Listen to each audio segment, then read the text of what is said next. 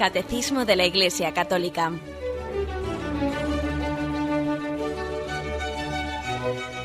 Un programa dirigido por Monseñor José Ignacio Munilla, Obispo de San Sebastián.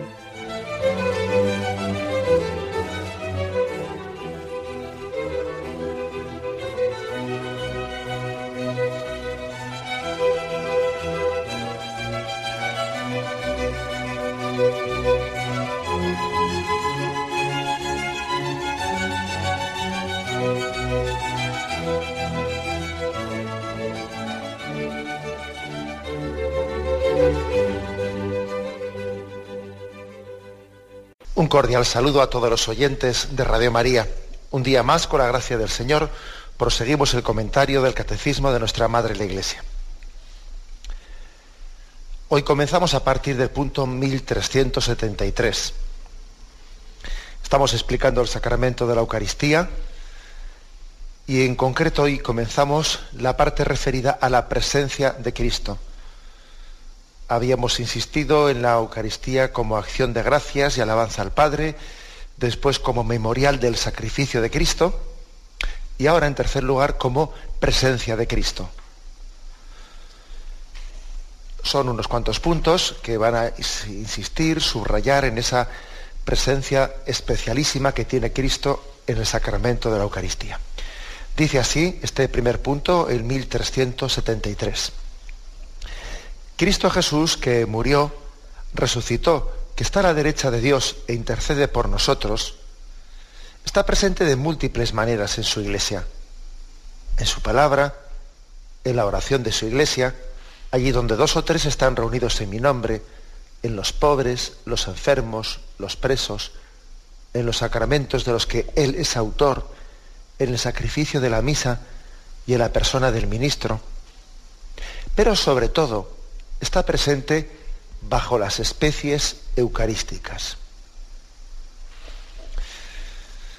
Por lo tanto, eh, lo primero que hace el catecismo para hablar de la presencia de Cristo en la Eucaristía es englobarla, enmarcarla en toda la serie de presencias que tiene Dios entre, entre nosotros.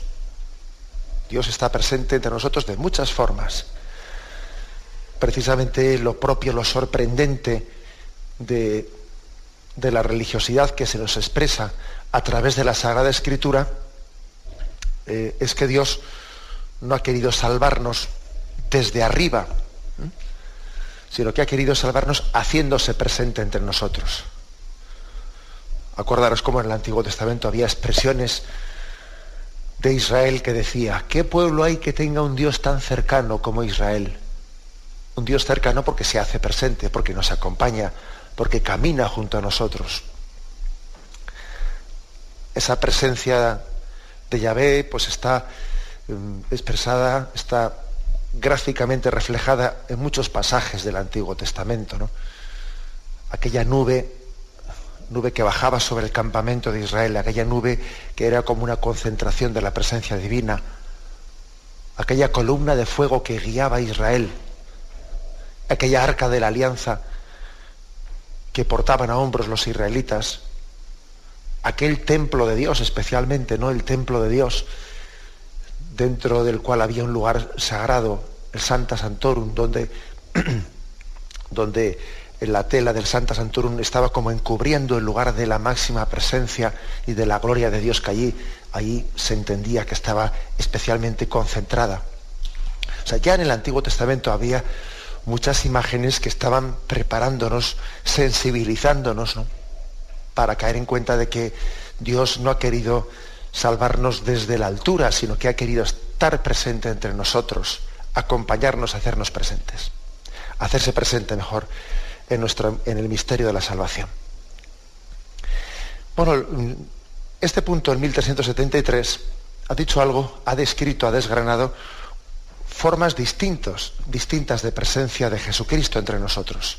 También Cristo, también este Cristo glorificado, que marchó pero que quedó entre nosotros, que ascendió a los cielos, pero no por eso nos dejó a nosotros, que esto es importante, hay que entender que, que cuando la segunda persona se encarnó por obra del Espíritu Santo en el seno de la Virgen María, cuando se hizo presente entre nosotros, no por eso Él dejó el seno de la Trinidad. O sea, no nos imaginemos que cuando Jesucristo se encarnó, en ese momento la Trinidad dejó de ser Trinidad y, eran únicamente dos, porque el otro había venido a encarnarse. O sea, no lo imaginemos así, ¿eh? que eso, eso es casi una proyección de nuestros, de nuestros esquemas. Dios está en, en todas partes. Y cuando la segunda persona, la Santísima Trinidad, se hizo hombre, continuaba igualmente esa, en, el cielo, ¿no? Continuaba igualmente esa relación entre el Padre, Hijo y Espíritu Santo. Se hizo hombre sin dejar de estar presente en el seno de la Trinidad. Eso era imposible, impensable. Lo mismo pasa al revés. Cuando Jesús asciende a los cielos, no podemos, no debemos entender esa ascensión como un dejarnos aquí solos. Cristo asciende a los cielos y esa ascensión, más que un cambio de lugar, es un cambio de condición. Pasa a tener una condición gloriosa. Una condición gloriosa que no es que no está al alcance de nuestros sentidos, pero no por eso deja de estar presente entre nosotros. Cristo está presente entre nosotros. Esto creo que es importante entenderlo como punto eh, de partida, para que no nos armemos un poco líos si utilizamos nuestra imaginación y decimos, bueno, si Él vino, si Él se encarnó y vino a nosotros, se encarnó en Nazaret, entonces dejó de estar arriba en el cielo. No, hombre, no lo pensemos así. O cuando Él ascendió a los cielos, pues entonces mm, dejó de estar presente entre nosotros y nos dejó solos. Pues no es así. ¿eh? Dios tiene, Dios a diferencia nuestra, no está, su presencia no se limita al espacio y al tiempo al que nosotros estamos limitados. Nuestra presencia, forzosamente, necesariamente, está limitada por el espacio y el tiempo. Y si estoy aquí, no estoy allí. Y si estoy ahora, pues no estoy, eh, pues no, estoy antes, estoy ahora. Pero es que ese no es el caso de Dios. Dios no está sujeto al espacio y al tiempo, los trasciende. Por eso, habiendo ascendido al cielo, tiene, sigue entre nosotros, presente, y tiene formas especiales de manifestar su presencia.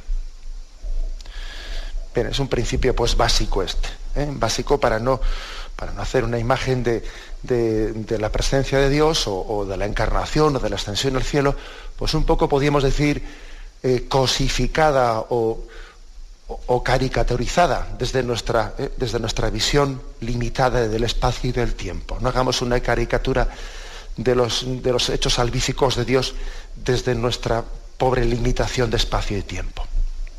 Jesús ascendió a los cielos, pero Él sigue presente entre nosotros. Bueno, ¿y cuáles son esos grados de presencia?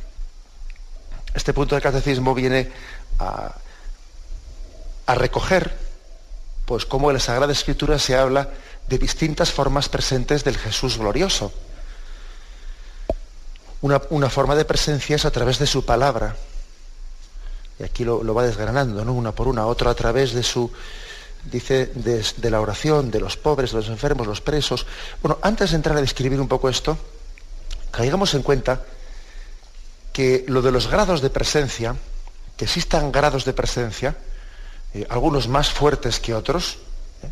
eso, pues no únicamente no tiene que ser visto con, eh, con malos ojos, porque uno puede decir, bueno, ¿qué es eso de grados de presencia? Cristo está presente en todas esas formas y, ninguna es superior a la otra. Bueno, pues eso no es cierto. Sí que hay formas de presencia que son más fuertes, más plenas que otras. También nosotros cuando decimos, mm, cuando decimos que, por ejemplo, tengo presente a alguien en mi memoria, eso es un nivel de presencia. O, por ejemplo, cuando yo hago presente a alguien en una reunión leyendo una carta suya. Hombre, eso es otro grado de presencia superior, ¿no? Ya no es únicamente que tenga presente a alguien, es que hago presente a ese. Que se lo digan a un notario, a ver si a un notario le parece que es el mismo grado de presencia de voluntades el que alguien se presente ante un notario diciendo es que yo tengo en mi memoria que esta persona eh, no, no, el otro diga, otro grado de presencia es que usted me traiga una carta en la que se explicite la voluntad de esa persona. E incluso no es lo mismo que, yo haga presente a alguien, pues por la mera lectura de una carta suya, o que haga presente a alguien pues de otras formas, o sea, más, más, más intensas que existen, que existen hoy en día. Que, por ejemplo, en una reunión hablemos directamente con esa persona pues por teléfono o por una videoconferencia en la cual estamos hablando y viéndolo en el mismo momento. Pues es una forma de presencia superior, ¿no?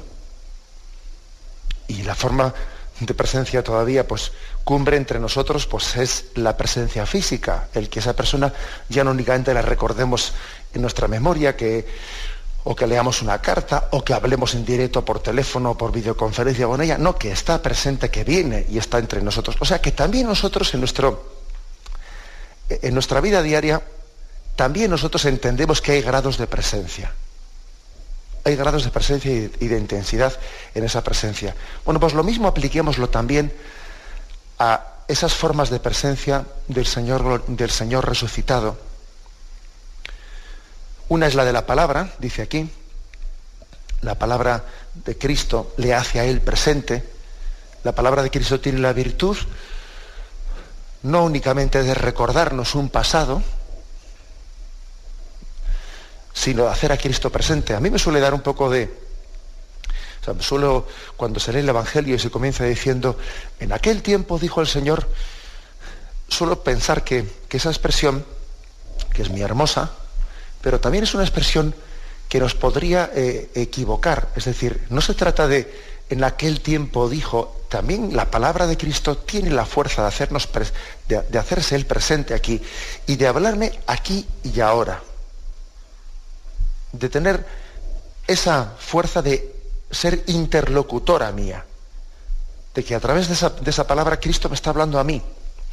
Y parece como si estuviese dicho para mí, parece como si, si esa palabra no hubiese tenido otro destinatario en toda la historia que, que mi persona, mi condición aquí y ahora. Así tiene que ser leída y proclamada y escuchada la palabra de Dios como un vehículo en el que Cristo se hace presente y me habla aquí y ahora. Hay más formas de presencia, dice también el Evangelio, en la oración, allá donde dos o tres están presentes en mi nombre. El Señor ha querido que haya una, una presencia allí donde hay una comunión en su nombre. Cuando, cuando estéis, cuando dos o tres estén reunidos en mi nombre, ahora fijaros bien que dice en mi nombre. O sea, no es que el Señor no promete, no promete su presencia, ese tipo de presencia especial, no la promete meramente por, una, reunión sociológica de unas personas, ¿eh? porque estén allí, digamos, reunidos. No, no, eh, hace falta que esa reunión sea hecha en su nombre, que los que estén allí presentes tengan la conciencia de haber sido convocados por Cristo, de no actuar a título particular, ¿no? sino que están en la comunión en Cristo que el Señor les ha convocado. Cada vez que comenzamos la Santa Misa, decimos ese saludo en el nombre del Padre y del Hijo y del Espíritu Santo. Y lo decimos para que se haga verdad las palabras de Cristo cuando dos o tres se reúnen en mi nombre. Por eso comenzamos en su nombre. Toda liturgia y toda oración. Porque no queremos que sea una reunión y una, especie de asamblea nuestra, ¿no? La asamblea pues no sé, uno comienza diciendo buenos días y, hace un saludo, pero sin embargo nuestra asamblea litúrgica la comenzamos diciendo en el nombre del Padre y del Hijo y del Espíritu Santo, porque, porque sabemos que Jesús dijo que cuando dos o tres se reúnen en mi nombre, y que la iniciativa de esa reunión litúrgica ha sido de Cristo y no nuestra, que esa inspiración que yo he tenido de asistir ahí, de ser convocado, de ser llamado, ha sido en el fondo el Espíritu Santo quien me ha movido a ello a través de la llamada de su iglesia. Y yo tengo, debo de, fomentar la conciencia, ¿no? De ser, de ser llamado. Por eso en su nombre. Hay más formas, ¿no? De presencia también aquí. El catecismo y dice la, presencia especial que tienen los pobres, en los enfermos, en los presos, en Mateo 25, en esa, en esa mm, descripción impresionante que se hace ¿no? de, cómo, de cómo seremos preguntados eh, en el juicio final, de cómo hemos servido a Cristo en los pobres, en los enfermos, en los presos. Hay una pregunta impresionante, ¿no? Pero, pero ¿cuándo te vimos enfermo o desnudo o hambriento? Pero ¿cuándo te he visto yo? Si no tengo conciencia de haberte, de haberte visto nunca en esa situación. Y la respuesta impresionante de Jesús, cada vez que lo estabais haciendo o dejando de hacer con uno de esos, a mí me lo estabais haciendo. Hay pues una identificación impresionante ¿no? entre Jesús y, y esas personas postradas en su necesidad, una identificación hasta el punto que dice, yo estaba en ellos, a mí me lo estabais haciendo, una presencia muy especial, ¿eh? especialísima de Cristo en toda persona marginada, en, toda persona que está, está en ese momento de postración en su vida.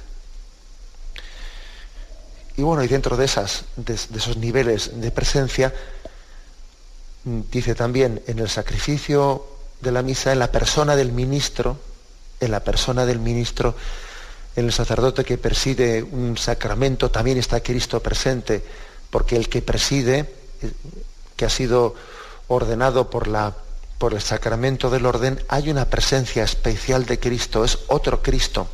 Es verdad que también el bautizado es otro Cristo, pero aquel que ha sido ungido por el sacramento del orden tiene una forma especial de ser otro Cristo identificado con Cristo cabeza. Y también en él vemos la persona de Cristo. Quien le recibe a ese ministro de Cristo, le recibe al propio Jesucristo. Pero después de haber hecho esta, descripción de, grados de presencia. Finalmente el, catecismo dice, pero hay una forma superior de presencia, hay una forma que está por encima de todas, hay una forma que es la forma cumbre de presencia de Cristo entre nosotros, que es bajo las especies eucarísticas. La presencia de Cristo en el pan y en el vino consagrados en la Santa Misa es la forma suprema, la forma cumbre de presencia del Señor entre nosotros. Por eso también nosotros significamos pues, el, gesto de la genuflexión ante, ante la presencia real de Cristo en la Eucaristía, siendo conscientes de que es la presencia máxima de Cristo entre nosotros. Bueno, no, hacemos, no tenemos la costumbre, no tenemos la norma litúrgica de hacer la genuflexión entre otras formas de presencia. Cuando pasamos delante de una Biblia, no hacemos la genuflexión delante de una Biblia, lo que no quiere decir que eh, tratemos, mm, que, debamos, que podamos tratar sin decoro la Sagrada Escritura. Siempre es conveniente que sea también expuesta y, también sea venerada con un signo de, respeto, o lo mismo, digamos, de, de, otras formas de presencia. No hacemos la genuflexión delante de un sacerdote, aunque sea un ministro de Cristo, no.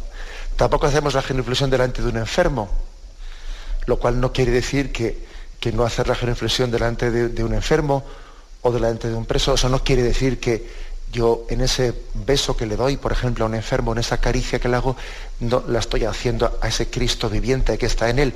El hecho de que reservemos la genuflexión, esa postración, esa adoración, que la reservemos para las, eh, para las especies eucarísticas ante el pan y el vino que han sido consagrados, y con eso queremos enfatizar que estamos ante la cumbre de las presencias del Cristo glorificado entre nosotros. ¿Eh? Este es lo que en el punto 1373 pues entendemos que es la esencia, eh, la, esencia, la esencia máxima, forma máxima ¿eh? de presencia de Cristo entre nosotros. Lo reflexionamos y continuamos enseguida.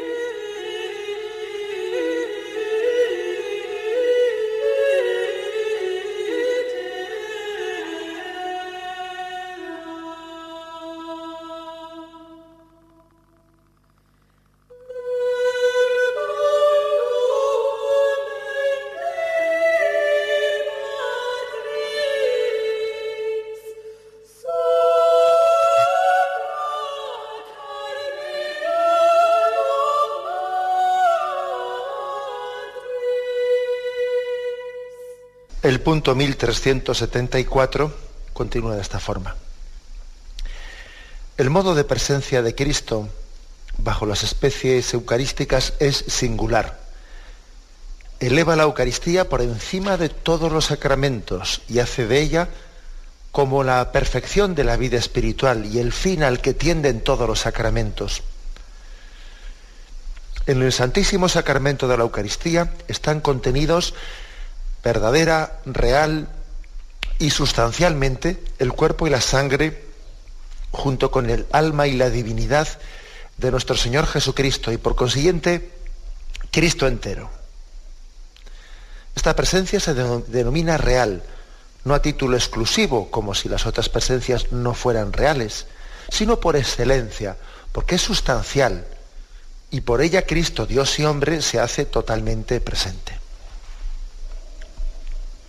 Bueno, como veis, aquí el catecismo hace una explicación que, pues, que es muy, muy aguda, ¿no? El hecho de que digamos en, la, eh, en nuestra tradición católica que creemos en la presencia real de Cristo, la Eucaristía, eso no debe ser entendido. Bueno, esta es la real, las otras son las, eh, las, menos reales, ¿eh? o son las un poco más las irreales. No, no. El hecho de que aquí se hable de presencia real pues no debe de ser interpretado equivocadamente de esa forma, ¿eh? contraponiendo a las otras presencias como si las otras no fuesen reales. Digamos que se enfatiza aquí la palabra eh, real porque es el máximo grado de presencia, sin decir con ello en absoluto que esa presencia no sea real ¿eh?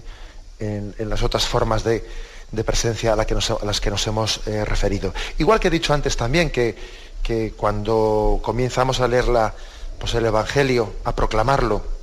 Decimos, en aquel tiempo dijo, y uno no debe de entender esa frase de en aquel tiempo como si eh, lo dijo entonces y no me lo dice aquí ahora. No. ¿eh?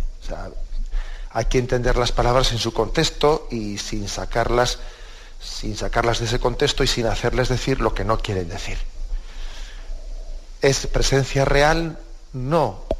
No, no con ello queriendo decir que las demás presencias no lo sean, sino enfatizando que es la máxima, eh, el máximo grado de presencia de Cristo.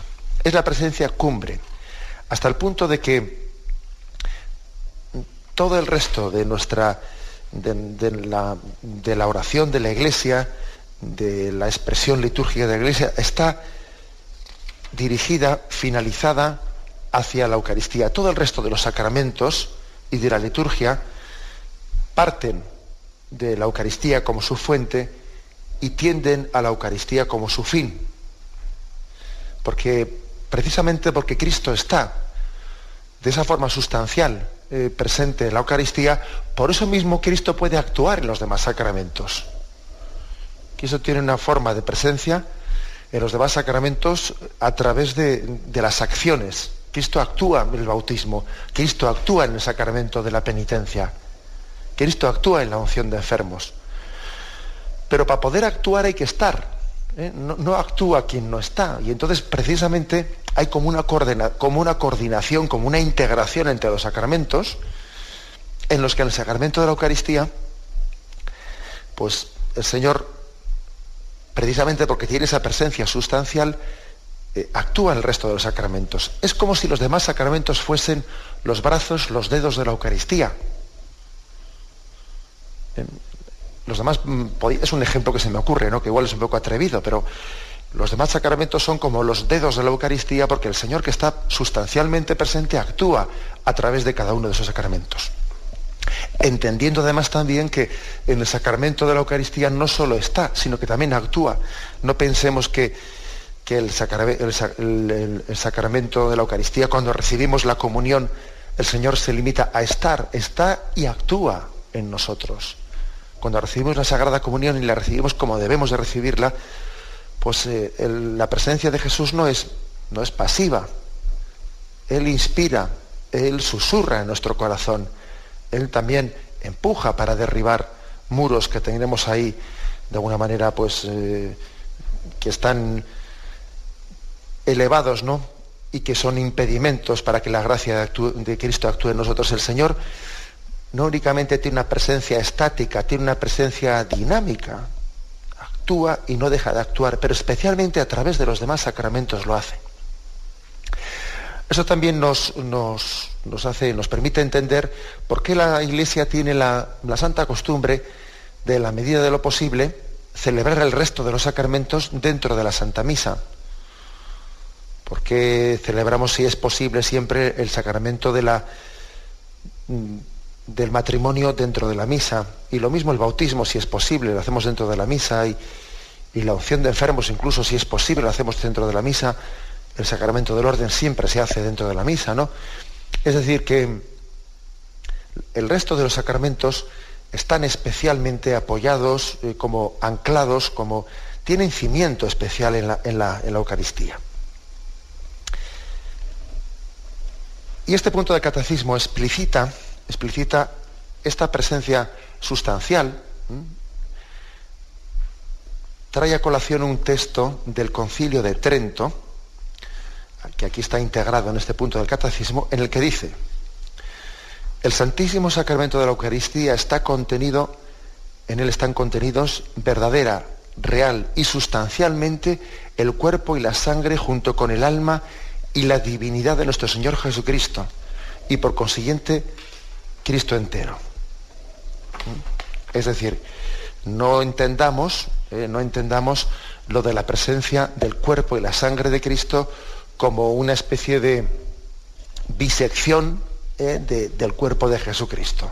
Eh, no lo entendamos así. Dice, está presente el cuerpo y la sangre junto con el alma y la divinidad de nuestro Señor Jesucristo, el Cristo entero. Sería un, error pues el hacer, el hacer una aplicación absolutamente cosista o fisicista, eh, perdonad por estas palabras, pues de la presencia real de Cristo como si estuviese un cacho del cuerpo de Cristo aquí y aquí otra parte. No. Si nosotros decimos que Cristo entero, está en la especie del pan, bajo la especie del pan, y Cristo entero está bajo la especie eh, del vino. No pensemos que bajo la especie del pan está una parte de Cristo y otra parte está bajo la especie del vino. Eso sería una, una imagen fisicista de, la presencia de Cristo. Y no olvidemos que la presencia de Cristo no es presencia física, que es presencia metafísica. ¿Mm? que no es presencia física en el sentido que uno pueda meter ahí un, pues, eh, un telescopio de laboratorio y ahí analizando el pan eh, ver ahí presente. No, no, no es una presencia físicamente comprobable. Es una presencia metafísica de una manera similar, si me permitís el ejemplo, una manera similar a, a la presencia del alma en nuestro cuerpo. El alma está realmente presente en nuestro cuerpo. Sin ella nosotros no, somos seres humanos. Sin el alma el hombre no, tiene su condición ¿eh? verdadera, su condición actual. Sin el alma el hombre no, ni siquiera estaría vivo. Bueno, pues eso mismo aplicarlo a la Eucaristía como, ejemplo. ¿eh? Como yo sé que todo ejemplo, pues hay que tener cuidado porque, porque uno no puede aplicar las cosas literalmente, pero mm, sirvamos, sirvámonos de este ejemplo. El alma no, puede, no tiene una presencia física. El alma es, para nosotros entendemos que es una presencia metafísica que está más allá de las leyes físicas y materiales, pero está realmente presente.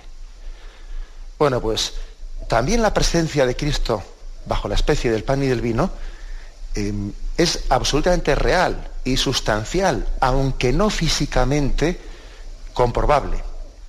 Entonces no, no nos armemos un lío pues con la presencia de Cristo bajo el pan, el cuerpo bajo el pan y el vino bajo el vino, perdón, y la sangre bajo el vino, porque es que eso, el hecho de que nosotros, de que el Señor hubiese dejado eh, la institución de la Eucaristía bajo unos símbolos y parece que el cuerpo de Cristo, al ser también el cuerpo algo sólido, está más significado que esté bajo la especie del pan y que la sangre de Cristo, al ser un elemento líquido, pues esté más claramente significado bajo la especie del vino, eso no quiere decir eh, pues que Cristo esté partido y, una parte esté en un lado y otra parte está en el otro. La prueba es que la Iglesia siempre ha dicho que cuando alguien recibe el cuerpo de Cristo, sin necesidad de beber del cáliz, o bebe del cáliz de Cristo sin necesidad de, recibir el cuerpo de Cristo, bajo el pan, recibe al Cristo entero. ¿Mm? ¿Me explico? Recibe el Cristo entero. No, no pensemos en una presencia física que está ahí Cristo dividido, o sea, dividido en cachos, ¿eh? como biseccionado. Pues no, eso, eso como os podéis imaginar, hay que purificar un poco la, imaginación, porque es una presencia no física, sino metafísica. Y quizás para entenderlo, agarrarnos al ejemplo del alma que he puesto, que yo creo que ese ejemplo del alma lo entendemos más fácil todos. Es decir, en el hombre hay una, nosotros no somos meramente una, biología. En el hombre hay un alma que, ha sido creada por Dios el momento de nuestra concepción. Cuando fuimos concebidos, Dios hizo un acto de creación e infundió el alma. Y para que yo fuese yo y para, que tú fueses tú, ha habido un acto de creación, un alma sustancial, un alma que, tiene una, sustancialidad tan, que tan real es el alma como tu cuerpo.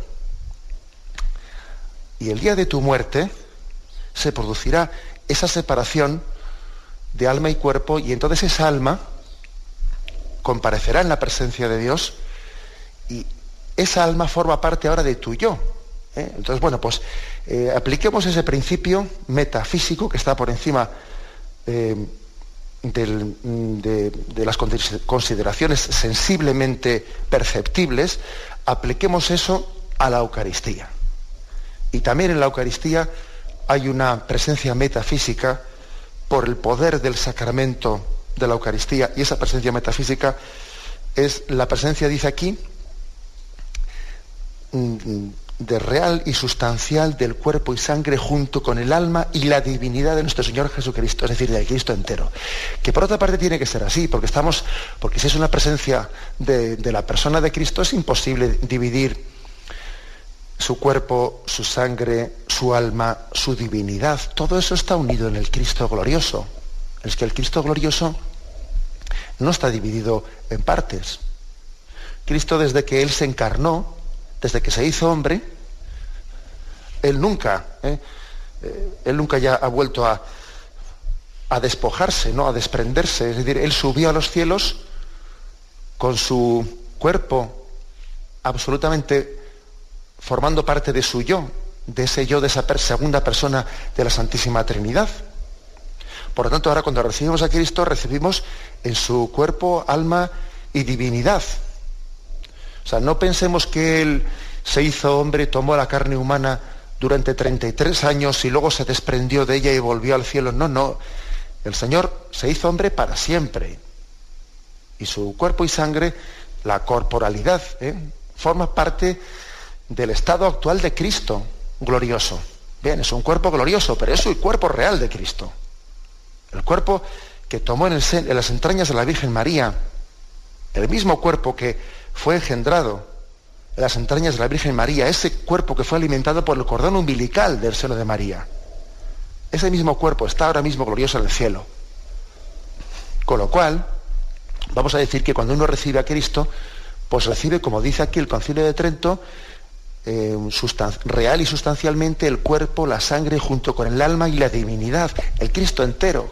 Pues porque ese es el Cristo que está sentado a la derecha del Padre y tiene todas esas formas de presencia entre nosotros. Bien, vamos a tener un momento de meditación y continuamos enseguida.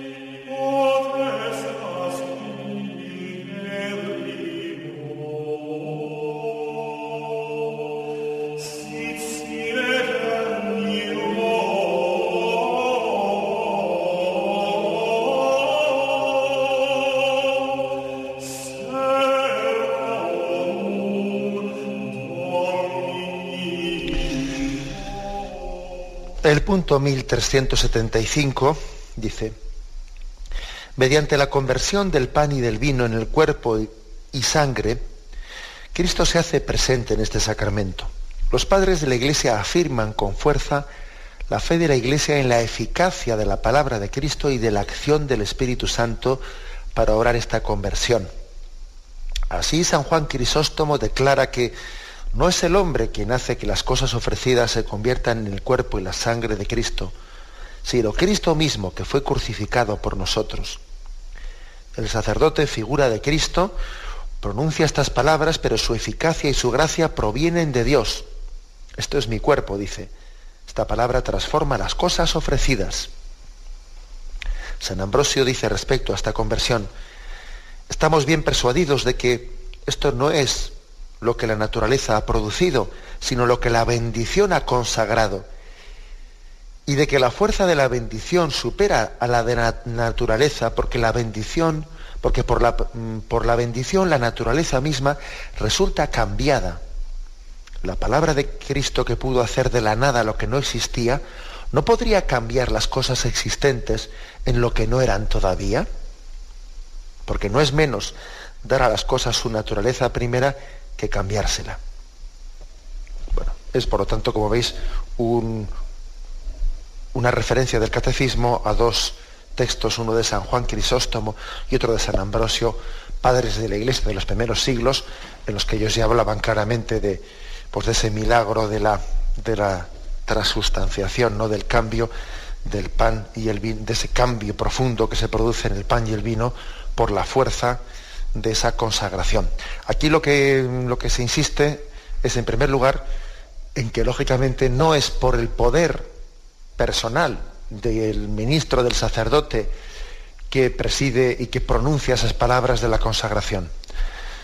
Nunca el sacerdote actúa tan en nombre de Cristo como cuando consagra el pan y el vino o como cuando pronuncia la absolución sacramental del perdón de nuestros pecados. Siempre el sacerdote actúa en nombre de Cristo, ¿no? En todo momento en su vida. Pero especialmente de una manera muy, muy, muy especial cuando el sacerdote dice, esto es mi cuerpo que se entrega por vosotros. O cuando dice, yo te perdono tus pecados. Eh, son momentos en los que la identificación del ministro con ese Cristo con ese Cristo glorioso, sacerdote, sumo y eterno sacerdote, es una identificación máxima.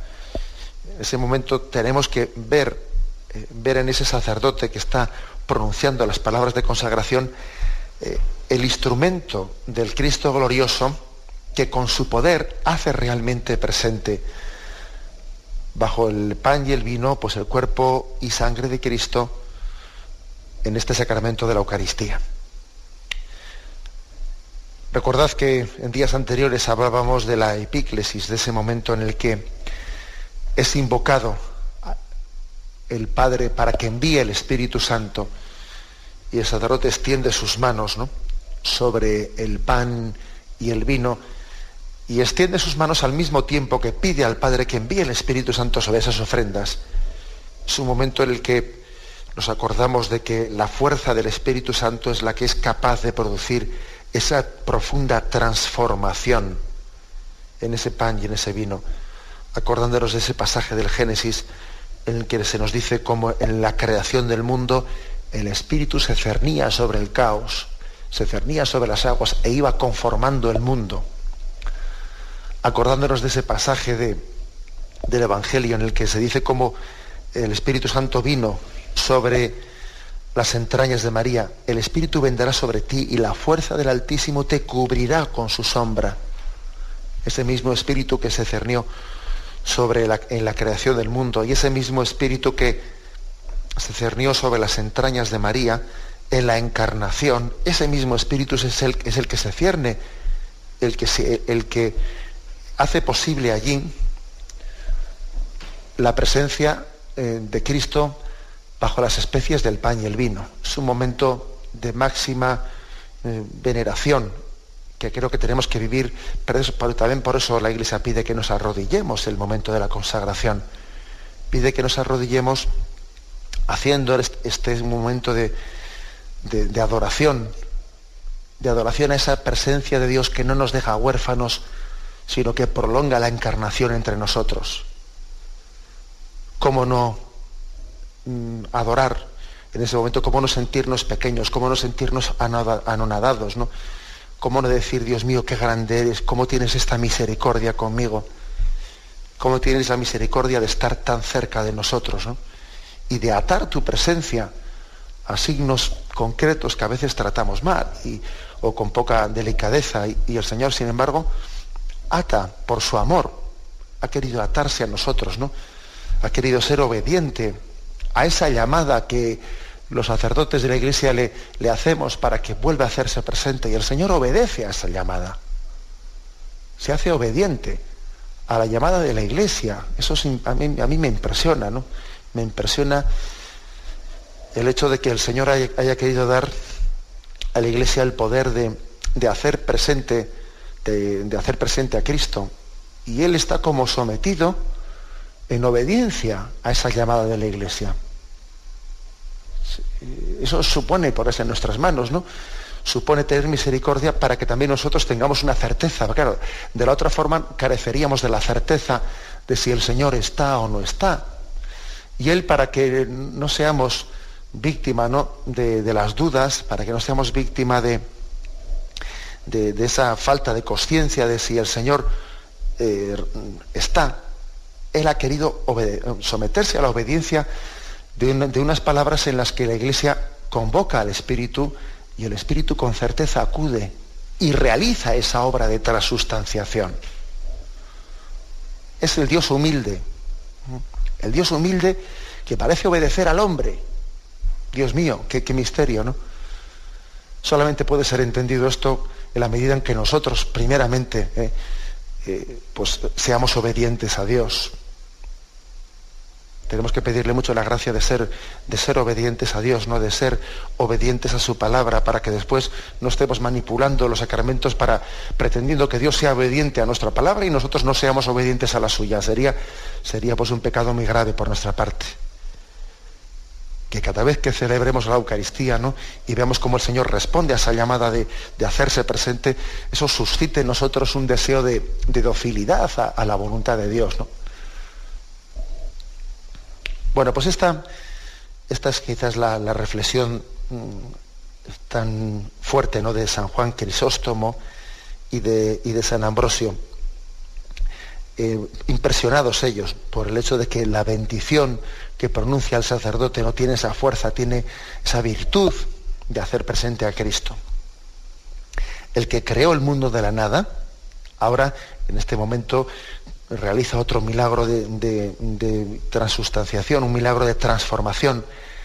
Si, si Todopoderoso era quien creó de la nada, también Todopoderoso es el que es capaz de cambiar, transformar el ser de las cosas, y el pan y el vino, siendo, siendo respetados en sus especies, y sus accidentes, pasar a transformarse en el cuerpo y la sangre de Jesucristo.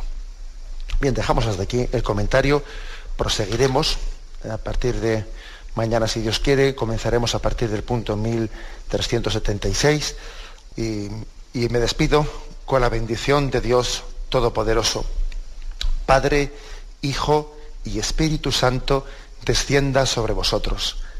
Alabado sea Jesucristo.